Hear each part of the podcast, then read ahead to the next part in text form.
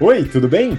Esse é o BTC Money, seu programa de finanças pessoais, economia e investimentos da BTC. Meu nome é Gustavo Habib, eu sou instrutor de Soft Skills e Marketing pela BTC, e no episódio de hoje a gente vai falar sobre um tema um pouco diferente ainda dentro de finanças pessoais e planejamento financeiro. Para muita gente, né, que assentou, casou, ou está em união estável, ou sei lá, fez uma aventura, né? Pode chegar um momento de você é, é, criar um novo eu, vamos dizer assim. Né? Então a gente vai falar nesse episódio sobre filhos, planejamento de filhos, custos envolvidos, né? as diferenças que podem existir e as formas como você pode se planejar financeiramente para essa situação que eventualmente pode acontecer com você. Então aqui a gente vai falar sobre alguns aspectos e para me acompanhar, estou aqui com meus colegas Rafael Lopes, instrutor de risco e performance do GFP, nosso programa de mercado financeiro. Fala aí, Rafa. Fala pessoal, tudo bem? Vamos lá, começando mais um episódio. Bora lá, falar sobre mais um tema bastante importante que afeta a vida de tanta gente. Com certeza, vamos lá. E com a gente também, papai Marco Palhares, nosso instrutor de investimentos do General Business Program. Fala aí, Marquinho. É isso aí, grande Habib. É sempre uma honra, um prazer participar aqui dessa bancada do BTC Money, nesse que será o nosso episódio número 58, né? Aproveitar para agradecer também aos nossos ouvintes, pessoal que assiste a gente aí pelo YouTube, e hoje falar sobre planejamento financeiro para filhos. Vamos que vamos, Habib. Vamos lá, Marquinho, que agora é um investidor da Procter Gamble, não com ações, mas com compra de produtos, né? Mas vamos lá. Então é o seguinte, né? Vamos falar sobre filhos. E aí, antes de passar, de passar é, para vocês, né, para a gente falar sobre proteções e tal, eu queria colocar um ponto aqui que seriam as etapas, né, e os custos envolvidos. Aí vocês vão me ajudar, né? Mas eu separei aqui algumas etapas, né, que alguns é, é, planejadores e o pessoal que escreve sobre esse tema separa para organizar um pouco melhor. E claro, isso é só uma sugestão. Né? É, então existem os custos pré-natal, então durante a gravidez, né, você tem os custos médicos associados, exames e tal, o parto em si, né, que pode ser um custo ou não, e a gente vai falar um pouquinho sobre isso. Depois a gente passa para é, o bebê mesmo, de 0 a 3 anos, né, a gente tem alguns custos associados que são razoavelmente semelhantes. Depois disso, tem a infância, de 3 a 7, a gente pode considerar, onde a gente engloba creche, escola e algumas outras atividades.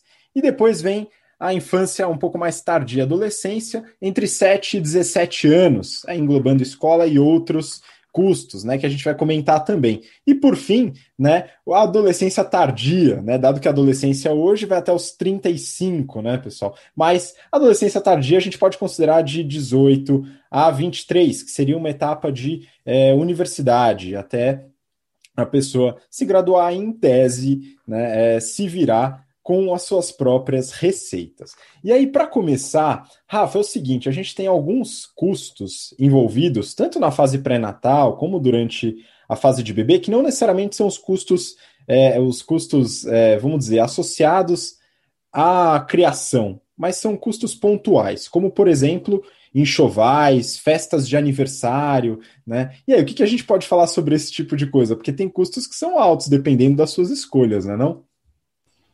É, aqui a gente pode englobar ou enquadrar isso como algumas despesas é, que são justamente eventos né, que acontecem esporadicamente que normalmente envolvem alguns gastos significativos, ou seja, saídas é, de fluxo de caixa né, ou de caixa um pouco mais relevantes. E aí vale uma regra geral, ou seja, toda vez que a gente pensa sobre esse tipo de projeto, a gente tem que ter duas coisas em mente. Primeiro, obviamente, sempre a tentativa e a busca por economias. Então, se você pode fazer um enxoval e gastar, sei lá, 40, 50 mil reais, mas você tem a opção de fazer algo também satisfatório e gastar 15 ou 20, é muito importante esse esforço né, na tentativa de diminuir esses custos ou despesas. E, e por que isso? Porque é, quando a gente diminui, quando a gente consegue é, esse tipo de economia, o impacto na nossa vida financeira, principalmente quando a gente está falando do médio e longo prazo, é muito, muito significativo.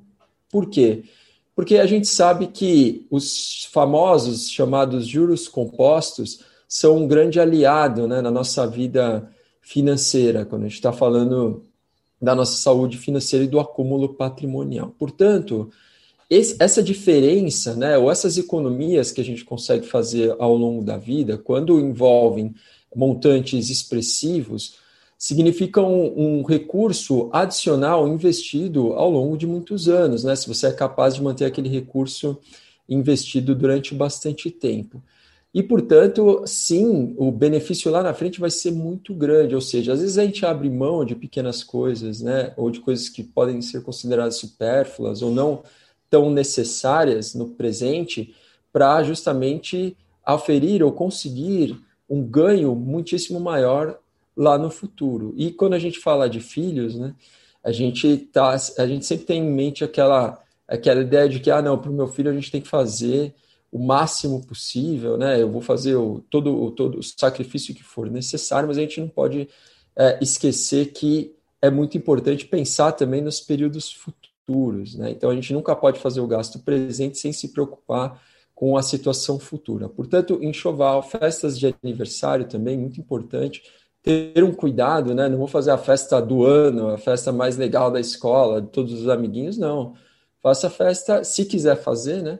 faça uma festa é, boa, obviamente, né, dentro do, das suas condições, mas sem exageros, né, tendo sempre essa preocupação com economias, né, controle dos gastos. Isso é realmente fundamental. É, eu queria fazer um ponto aqui, só para adicionar o, o, que o Rafa comentou, né? Que muitas vezes o desejo é o nosso, né? É o seu desejo, não necessariamente do filho, da filha, né? Para você fazer aquela festa. Então, toma cuidado com isso, né? É importante, dado que a festa é do filho ou da filha, por exemplo, tentar ver o que o filho ou a filha quer, né? E não exatamente o que você quer, né, Marquinhos? Habibi, Rafa, é, meu, a, a, teoria ela é fácil, viu? Antes de, de, de, ter meu filho aqui, eu ficava pensando assim, pô, por que, que vai fazer festa de aniversário de um ano, né?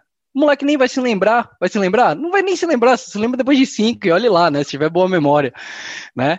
É, isso foi antes de ter filho, né? Agora a gente tem comemorado todo mês, viu, Rafa? A gente faz até um mês aniversário lá, então compra bolinho, bate palma, é difícil se controlar. É óbvio que tem que é, é, cuidar realmente da, das finanças, né? Porque realmente o valor que você pode gastar com o filho, ele chega a ser ilimitado, né? Então você pode é, comprar roupinha de, de um real aqui no Brasil, São Paulo, você pode gastar centenas de reais. Se eu posso falar que se você quiser e puder, até milhares de reais em uma roupinha que vai durar aí alguns meses, viu, Habib?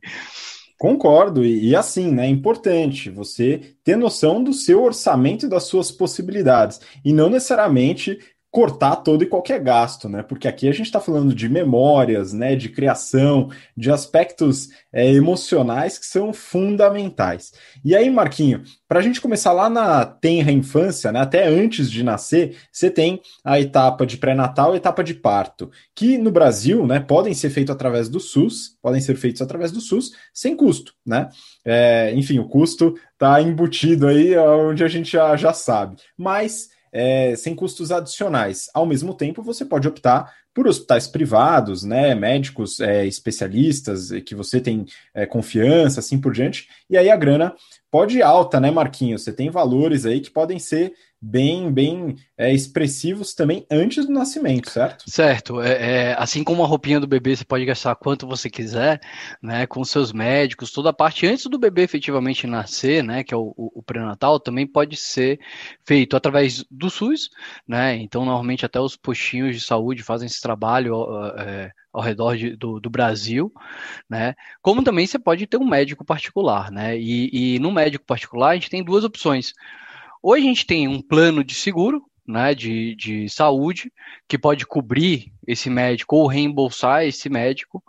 Ou, se você não tem essa opção, e aí vale até a pena falar um pouquinho mais sobre isso é, daqui a pouco, Habib, sobre o plano de saúde, aí tem que ser em cash, né? E aí os valores podem chegar, cara, pessoas que pagam, sei lá, 20 mil reais por, por, só pelo, pela operação do parto, né? Então, fora, viu, Rafa? Fora o anestesista, né? O auxiliar, aí os valores vão vão vão para o céu, né? Mas de novo, como o Rafa comentou, a gente tem que sempre se adequar àquilo que a gente pode, né? Lembrando que é, é, nós seres humanos temos filhos muito antes da medicina nascer, né? Então é uma coisa natural.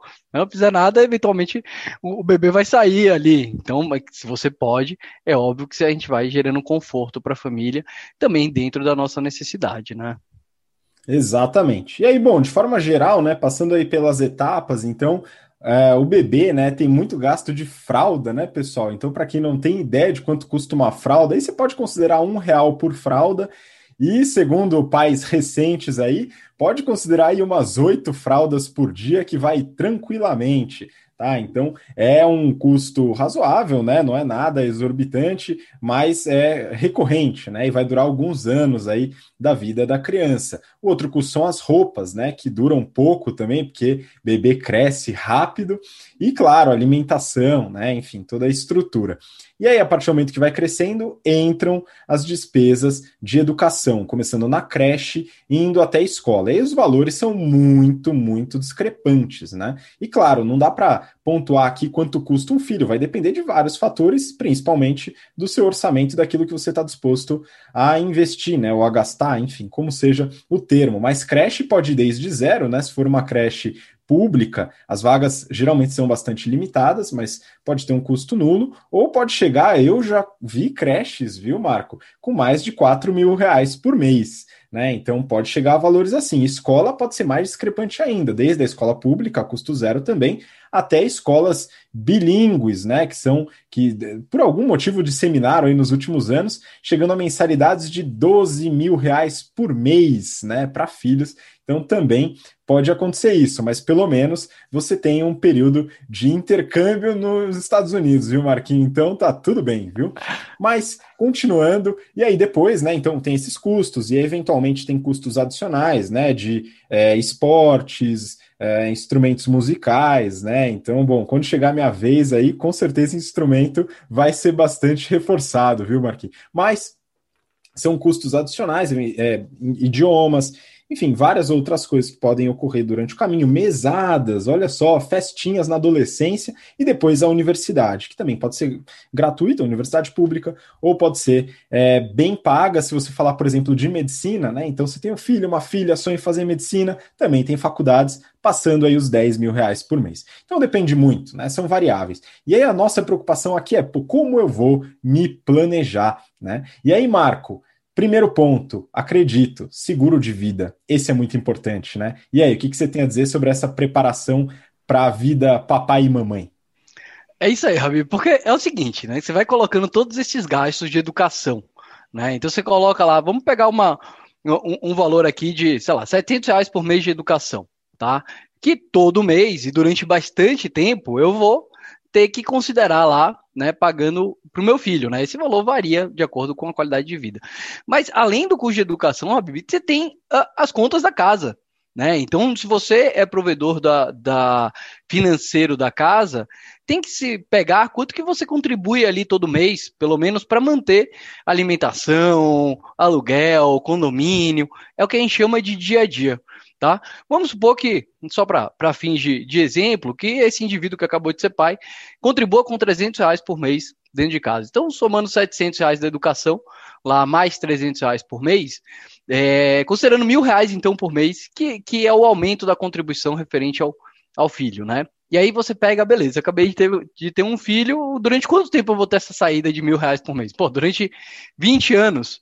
Né? Aí você faz mil reais por mês, vezes 12 meses, vezes 20 anos, você, você nem considera a faculdade, meu Deus, você nem quer pensar nisso. Porque o que acontece? Quando você faz esse cálculo todo, você desiste de ser filho. Fala assim, não, deixa pra lá, né? Vamos adiar mais um pouquinho, o bicho pega, né? Fora mesada, enfim, né? É bom nem pensar muito, até porque grande parte da, das pessoas não tem dinheiro suficiente para conseguir honrar com todos esses compromissos futuros. Então, a gente usa de um artifício, né, uma ferramenta financeira chamada de seguro de vida. Por quê? Porque se o, o, o papai e a mamãe estão aqui, estão trabalhando, estão gerando renda, ótimo, aqueles mil reais por mês estão sendo pagos. Mas se acontece alguma coisa no meio do caminho, na qual aquela geração de renda é interrompida, beleza, a gente tem que ter um outro instrumento financeiro que vai justamente honrar com todos esses compromissos, tá? E aí é assim, importante ter um profissional, pessoal, que vai ajudar você a entender melhor quais são os seus pontos, tanto de, de, de dependentes, de educação, quanto de, de dia a dia.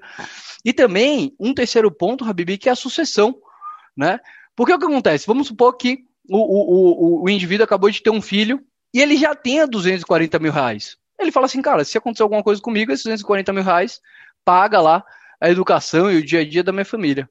Ótimo, excelente, parabéns, pô, que bom, né? Você se planejou realmente muito bem antes de ter um filho, cara, parabéns.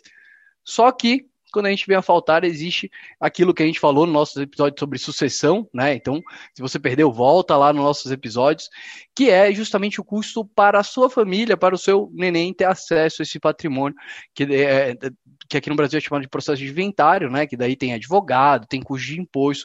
Então, mesmo nesse caso que o, o, o indivíduo já tem muito patrimônio, é importante pensar né, é, na sucessão. Então, como resumo, Rabib, é o seguinte: tenham dinheiro não tenham dinheiro suficiente para honrar com toda esse, esse, essa responsabilidade que chegou na minha vida. Beleza? Contrata um seguro bem grandão, talvez seguros temporários, baratinhos, que vão proteger toda a educação. Já tenham. Então, aquele indivíduo que já tem, contrata seguro de vida para fazer com que a família tenha acesso ao seu patrimônio. Então, de qualquer maneira, Habib, tem que ter um bom seguro de vida estruturando. Por isso, aconselho todo mundo a ter um profissional que acompanha e entende exatamente qual é a necessidade de cada cliente, né? de cada indivíduo, Habib. Com certeza, seguro de vida é parte fundamental do planejamento financeiro. Né? Muita gente que ainda não tem filhos não vê é, a, a importância o valor de fato, e já tem bastante valor. Com filhos, esse valor ainda aumenta muito. Né? Então é importante a gente trazer esse ponto e você ficar atento, principalmente no planejamento é, de, de filhos. Tá? Isso é muito importante. E um outro instrumento, aí eu vou pedir para o Rafa me ajudar, que é muito comum, assim, muito comum. Né? É comum em algumas camadas aí da sociedade, que é a partir do nascimento de uma criança, você separa uma poupancinha, que seria o dinheiro que vai estar destinado para faculdade ou para alguma coisa no futuro desta criança. E a gente pode falar aqui de previdência, né, Rafa? Como é que funciona esse esse esse esse produto de certa forma? É, a previdência privada é uma alternativa muito interessante, vamos dizer assim, para aqueles pais que querem já começar a constituir uma poupança, né, um acúmulo de recursos para os filhos desde o nascimento. E é, é muito interessante por quê? Primeiro, porque para que os aportes sejam feitos em uma previdência privada, né, você tem que, obviamente, contratar essa previdência e é, o processo é um pouquinho diferente do investimento num fundo comum ou num ativo financeiro comum. Na Previdência, você faz os aportes através de um débito automático na sua conta ou através do pagamento de um boleto. O mais comum é o débito automático. E por que isso é bacana? Porque isso te força né, a direcionar aquele recurso para a poupança. Você não vai nem ver o dinheiro saindo da sua conta. O ideal é que você faça um casamento do dia que você recebe o seu salário com a data que você faz o aporte ou essa contribuição para a previdência. Então esse é um detalhe que para quem não tem previdência privada, às vezes passa despercebido, às vezes a pessoa nem sabe. Então, isso facilita muito a, criação de uma disciplina né, de aportes mensais. O segundo ponto está relacionado aos valores. Como a gente está falando aqui de aportes durante um prazo muito longo, então imagina que o, a criança acabou de nascer e a gente está falando do acúmulo de recursos pelo menos durante aí uns 20 anos, né, do nascimento até uns 20 anos. Se você for capaz de colocar, sei lá, que seja 200, 300 reais por mês, isso ao longo de um período tão longo e ainda colocados todos os investimentos né, e a remuneração em cima disso, vai se reverter, obviamente, num volume considerável lá na frente. Então, é, começar esse, esses aportes é, o quanto antes, ou desde o nascimento, é algo fundamental e permite que você consiga fazer aportes não muito altos e ainda assim acumular um recurso interessante ao longo do tempo. Um ponto importante também em relação às previdências está ligado ao custo desse produto, porque a gente sabe que o mais fácil, vamos dizer assim, ou o mais óbvio, ou o mais comum é que essas previdências sejam contratadas através dos grandes bancos. E a verdade é que a previdência privada dos grandes bancos não é a melhor opção. Né? Tem várias é, alternativas de previdências privadas em gestoras, que são aquelas gestoras independentes, né, que possuem veículos de previdência privada, que a gente consegue contratar via as corretoras, por exemplo, né, tem uma série delas, é XP, BTG, Isinvest, etc. Não vou mencionar muitos nomes aqui, mas é, é muito importante buscar essas alternativas, porque normalmente as taxas de administração dos fundos de previdência dos grandes bancos né, são ou podem ser bastante altas.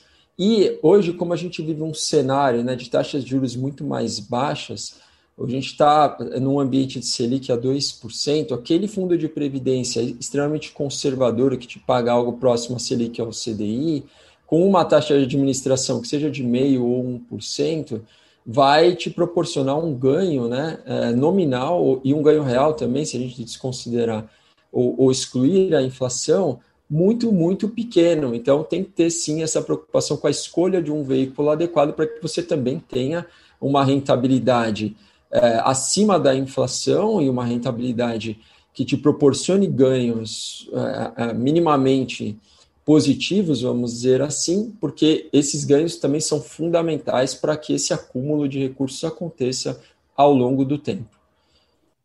Muito bom. Então é uma é uma ideia, né? Mais uma possibilidade de você fazer essa esse pequeno aporte, né? E essa disciplina do aporte mensal desde o começo, né, através de um veículo que pode servir para isso. Né? No caso da Previdência, você pode colocar a Previdência no nome do filho, tal, com CPF já, etc., e ficar como um tutor, não é isso, Rafa?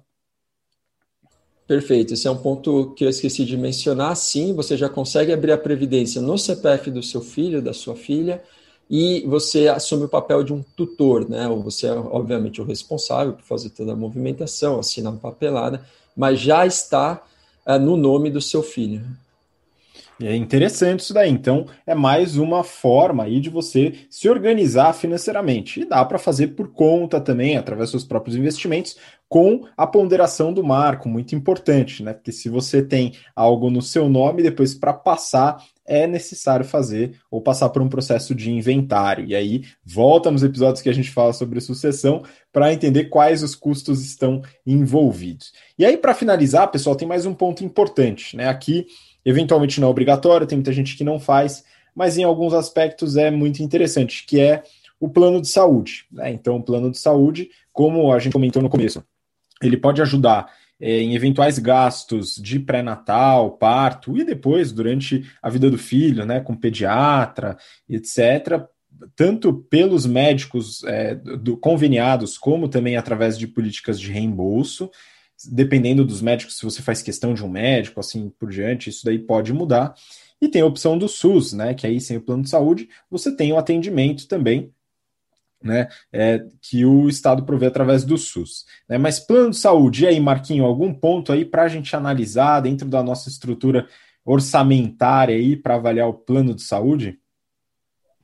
É, o plano de saúde ele vai cobrir justamente essas despesas hospitalares, né, com médico, com internação, que podem cara, quebrar algum indivíduo, né? Essa é a grande realidade. Então ele pode ser caro, né? É, normalmente quando você é, é, funcionário CLT, né, através do contrato CLT com uma empresa, você tem algum tipo de benefício, né? Algum tipo de desconto. Eventualmente até a própria empresa pode pagar grande parte desse seguro de vida, é, desse seguro de saúde. Só que quando você é autônomo, né, Habib, eu acho que depois você pode comentar um pouquinho mais de preço, né? Tanto você quanto a Paula são a, a autônomos, né? Eu não sei se vocês têm alguma empresa patrocinando um, um, seguro de saúde, mas são eventos, Habib, que normalmente não a gente não não se contém em gastar. Pô, é só saúde, é a saúde do seu bebê. Né? Então, putz, não tem um plano de saúde e só que a solução custa, sei lá, 100 mil reais. Cara, você vai tirar todo o seu dinheiro, vender seus bitcoins, fazer tudo. Vai pegar um empréstimo, tudo para pagar né, a, a, saúde. Né? Existe muito, muita gente que pega empréstimo a juros Brasil justamente para cuidar da saúde. Então, eventualmente, o, o, preço ele é bastante salgado, mas é aquilo, pelo menos te protege do risco da ruína, né? De, de não só estar tá lidando com uma situação em casa de saúde, mas também um, um, um, prejuízo financeiro, né? Então tem que tomar muito cuidado. A minha sugestão é sempre que possível tenha um plano de saúde. É, plano de saúde tem algumas coisas importantes para levar em consideração, na minha visão, viu, Marquinhos? Então, é, primeiro que tem basicamente três é, categorias, né? O plano de saúde individual, que costuma ser bastante caro, o plano de saúde coletivo, geralmente realizado através de é, pode ser sindicatos, organizações, né? Então, por exemplo, eu sou engenheiro de formação, né? Sou, eu tenho o meu CREA ativo, apesar de tudo, viu, pessoal?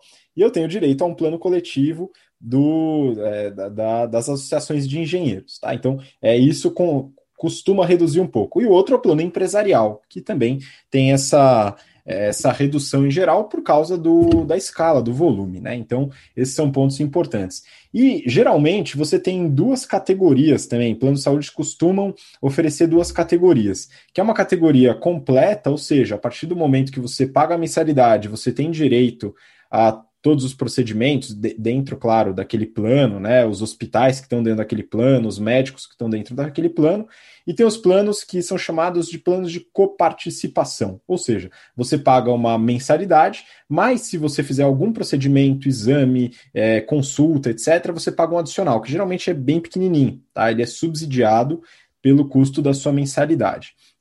Então tem essas diferenças. E aí o preço do plano varia muito, né, de provedor para provedor. Então você tem planos mais em conta, vamos dizer assim, 150, 200 reais por mês, né, talvez até um pouco menos, até planos que passam aí dos 2.500, 3.000 reais por mês. Isso falando um pouco da nossa idade, inclusive, tá? E aí também varia bastante com a idade. Se você pega lá 60, 70 anos de idade, você tem planos aí que englobam excelentes hospitais de renome, grandes laboratórios, que podem passar dos 10 mil reais por mês tranquilamente. Tá? Então, é, o preço varia bastante, né? Mas é mais um ponto, né, Rafa, para colocar no orçamento é, junto com as suas receitas e tal, para ver o que, que entra, o que, que encaixa, né? Não?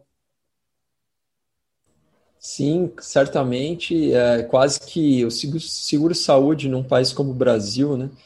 É, é quase que uma obrigatoriedade. Então, é muito difícil a gente contar com, com o serviço público para algumas necessidades. Né? Claro que a gente também não pode deixar de exaltar aí os pontos positivos do SUS, a gente sabe que o SUS tem muita coisa boa também, mas para algumas coisas específicas, ter um plano de saúde privado, para ter acesso à rede privada, é, é, é algo importante assim, e pode fazer falta. Né?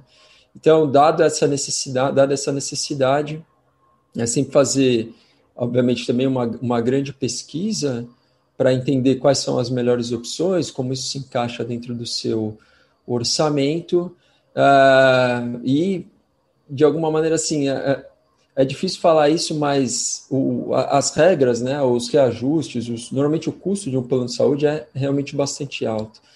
Então você e às vezes a gente fica um pouco sem opções, né? No sentido de que, principalmente para dependendo da sua condição, idade, é, condição de saúde, é difícil conseguir um plano de saúde a um preço, vamos dizer assim, razoável, né? Um valor razoável mensal.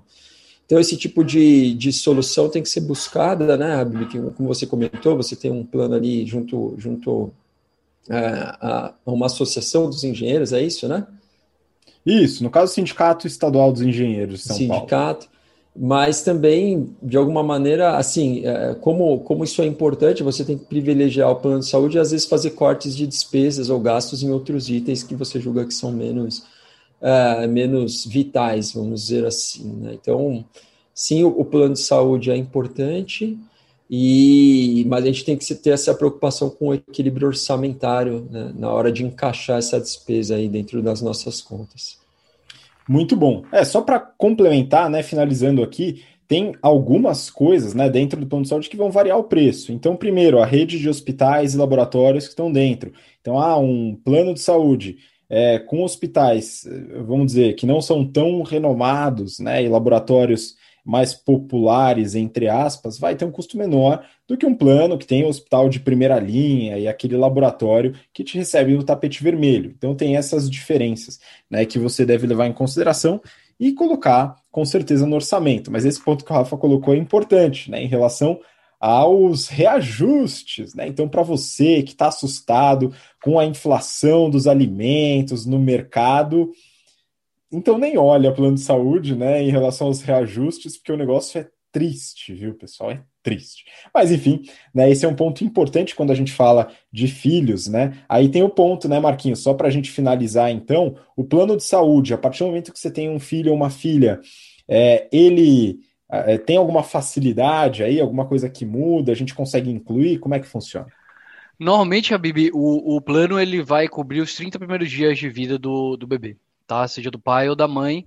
É, e aí depois disso tem que colocar ele como, como dependente, né? E aí dependendo do plano tem acréscimo de valores, esse tipo de situação. Tá? Muito bom. Então depois, claro, colocar é, a criança no plano de saúde vai ser importante. Bom, pessoal, acredito que por hoje, né, a gente já abordou bastante esse assunto, né? Acho que a galera que está ouvindo a gente assistindo pelo YouTube já está ficando com vontade aí de reproduzir, né, pessoal, e continuar a sua dinastia. Mas vamos lá, pessoal. Rafa, se tiver mais algum ponto aí para complementar, manda bala. Acho que é isso. É, desejo e que todo mundo aí né, tenha muitos filhos, filhos saudáveis, bonitos. Vamos fazer essa população crescer. e até o, com os devidos cuidados, né? E até o próximo episódio, pessoal. Valeu, um grande abraço a todo mundo. Valeu, Rafa. Marquinho, muito obrigado, cara. Que isso, obrigado a vocês, obrigado, Habib, obrigado, Rafa. E Rafa, tem que fazer filho mesmo, porque alguém tem que sustentar o, o INSS, né, meu? Tem que. ah, tu, tu falou esse negócio de previdência, né? De, de cuidar do, do, do filho. Quando o Antônio, meu filho, nasceu, é, aí eu peguei uma parte da, da, da grana que eu dei aula e comprei 1% de Bitcoin, Rafa. Tava lá 100 mil reais cada Bitcoin, mil reais, né? 1% de Bitcoin, do jeito que o Bitcoin tava, Rafa, daqui a 20 anos ele vai estar tá mais rico que eu, viu, meu? Bom, galera, obrigado por acompanhar até aqui. Lembrando que nada disso daqui é uma recomendação de investimento, de qualquer tipo de sugestão, mesmo recomendação de ter filho. E até o próximo BT Semana, pessoal. É isso aí. Muito bom, obrigado Marquinho, obrigado Rafa, obrigado você que acompanhou a gente até agora. Né? Espero que tenha agregado um pouco para você esse bate-papo. E claro, voltamos na semana que vem com mais BT Semana e mais finanças pessoais, economia e investimentos para você. Um grande abraço e a gente se vê lá. Tchau, tchau.